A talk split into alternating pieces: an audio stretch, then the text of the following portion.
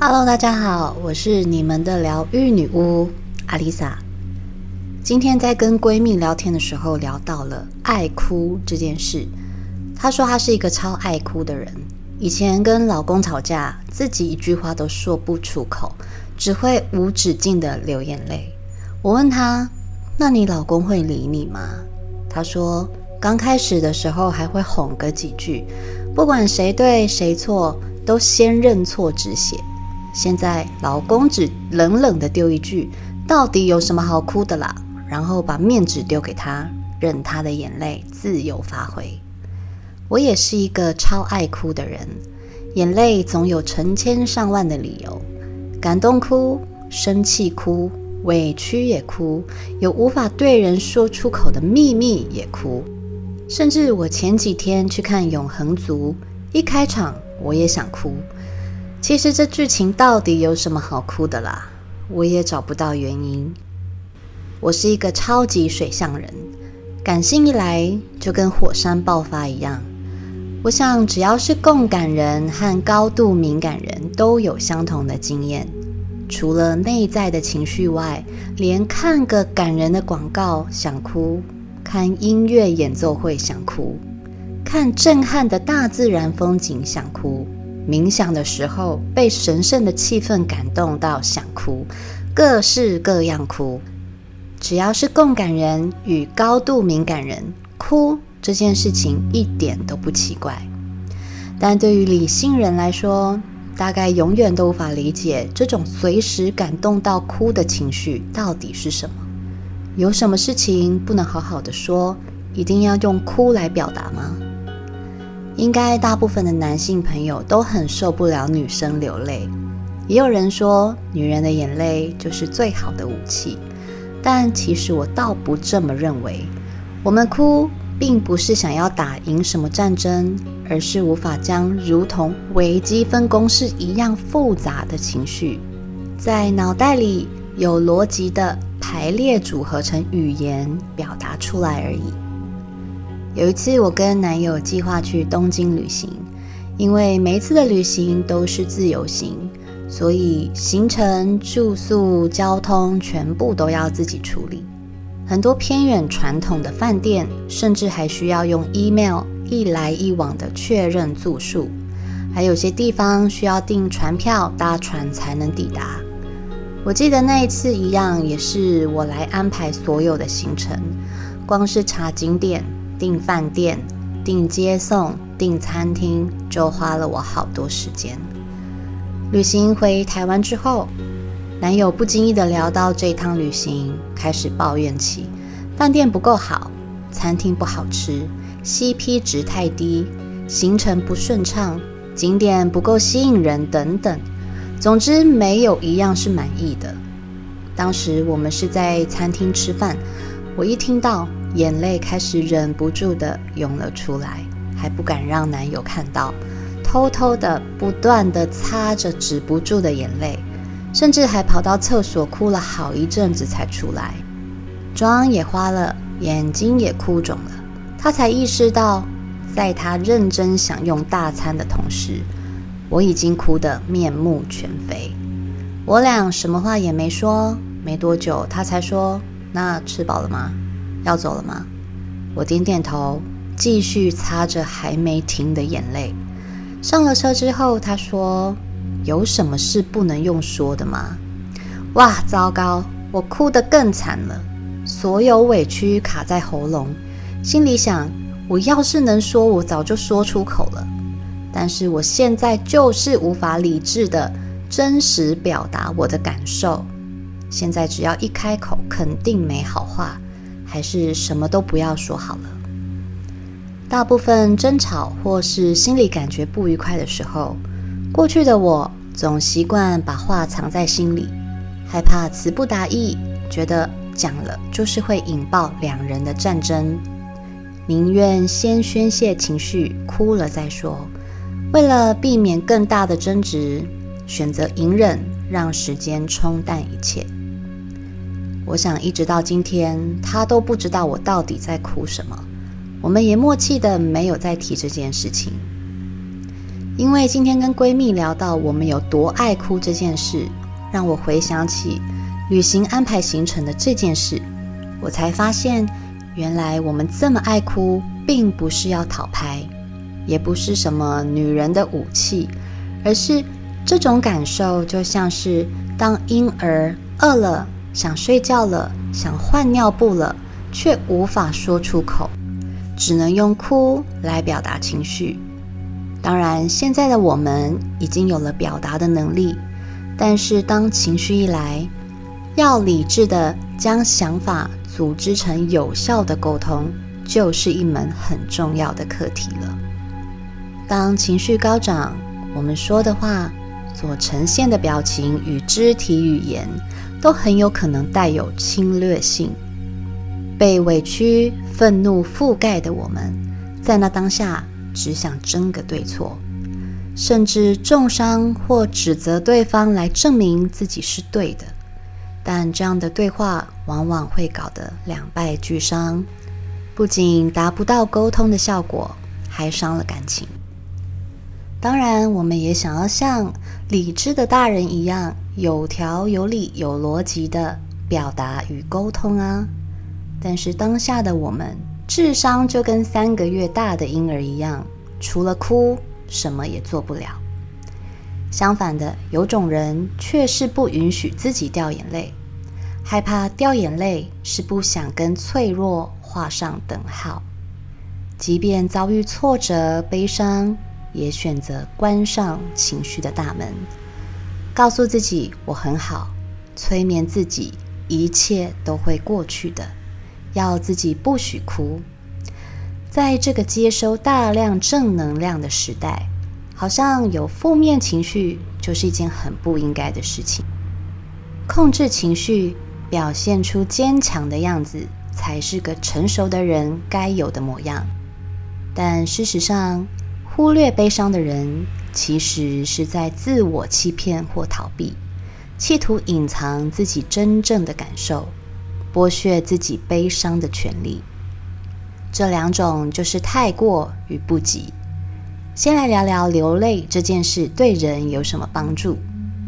哭不仅是人体情感产生的自然反应，而且对于人类的健康有明显的帮助。古希腊与罗马时代认为哭有如泻药，能够带走身体里的不良杂质。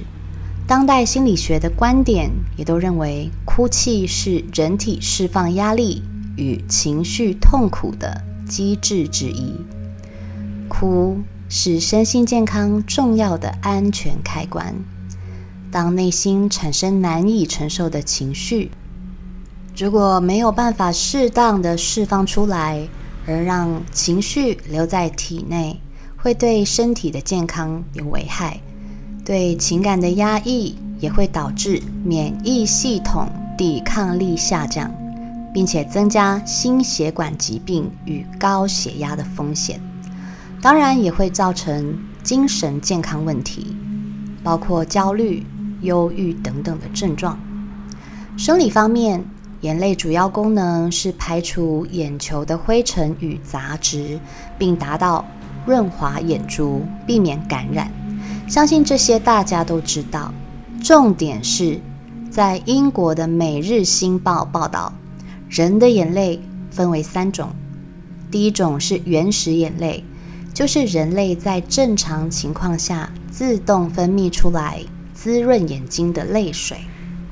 第二种是反射性眼泪，也就是眼睛在受到刺激时因保护机制而流下的眼泪。第三种就是情绪性眼泪，也就是感觉到悲伤、感动时流出的眼泪。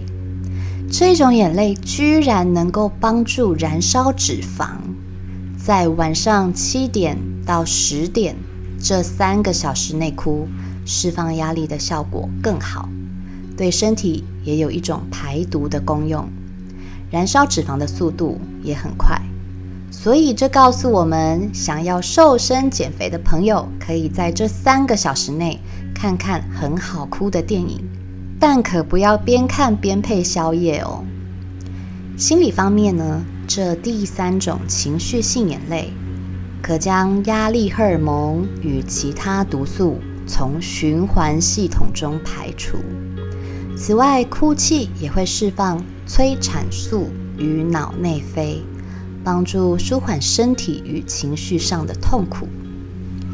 美国心理学会指出，哭泣有助于提升身心灵及人际关系的健康。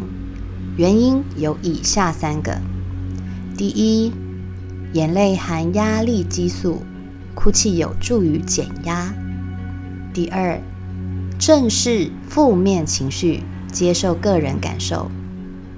所有负面感受都是我们生活中的一部分，忠于并坦诚接纳它，都是需要勇气的。在哭泣的时候，我们一方面释放情绪。一方面也能够为自己梳理混乱的思绪，内心自然会变得宽广。第三，表达情感，拉近人际关系。或许我们会认为在人前哭泣是暴露自己脆弱的一面，会尴尬，会羞愧。但另一个角度来看，人是有感情的动物，在人前哭泣。能够令身边人了解你的感受，甚至引起共鸣，触动内心。我们常常会有一些疗愈的课程。刚开始，我总觉得在这么多人面前哭是一件很奇怪的事，毕竟哭是这么私密的事情。从小，我妈都会说：“哭什么？笑死人！这有什么好哭的？”于是，即使我很爱哭，也会避免。在别人面前哭，但自从上了各式各样的疗愈课程后，我才发现，大家能够一起哭是一件很幸福的事。能够在疗愈别人的时候让别人哭，也能让我觉得很有成就感。因为现在我懂得，流泪并不代表脆弱，而是终于有勇气去面对自己的情绪。而这就是最好的疗愈证明。不过，哭这件事过多与不及都不好。哭点太低的人，无法适当控制泪腺的人，都会让身边的人感觉困扰。例如，我就有听过朋友说，虽然他知道哭是一种舒压的方式，但他的同事会因为一点挫折，就在大庭广众下哭起来。这常常会让其他人感觉很尴尬。除此之外，专家认为哭不宜超过十五分钟，因为人的肠胃机能对情绪极为敏感。忧愁、悲伤或哭泣时间过长，胃的运动会变慢，胃液分泌会变少，酸度下降，影响食欲，甚至会引起各种胃部疾病。从中医的角度，过度悲伤会耗损肺气，导致气短、咳嗽、全身无力、容易感冒。中医称之为肺气虚。虽然说哭可以排毒，但哭过头可是会伤身的哦。最重要的是，我们这种爱哭的人，也要试着学会把感受说出口，理性表达。感性释放一定会比当一个骂骂号的巨婴来得更可爱，而忍住不哭的人也要学着适当的利用眼泪去发泄情绪。研究也证明，女生的寿命普遍比男生长的原因，除了生理、心理、激素等方面的优势之外，善于哭泣也是重要因素。通常人们哭泣之后呢，情绪强度会减低百分之四十趴，而男性因为传统的男性形象及社会标准，可能从小被灌输了真正的男人不会哭泣，男儿有泪不轻弹等等观念，导致长大后更容易将情绪压抑在内心深处。引发心理疾病或是酒精成瘾症的几率便会大幅提升。所以，流泪不应该只是女生的强项，男生也应该要学会好好哭泣，你会发现，能痛快的哭出来，真的是一件很幸福的事。最后，我想提醒正在学习身心灵的你，不管是几岁的人，什么样的性别角色，都有哭的权利。从小，我们都被安慰不要哭，眼泪是珍珠。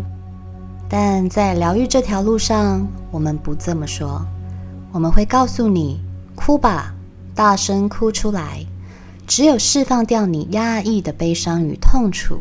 才能看见更真实的自己，这是上天给我们的礼物，它将会带我们找回自己遗落的碎片，挖掘出人生中更多的宝藏。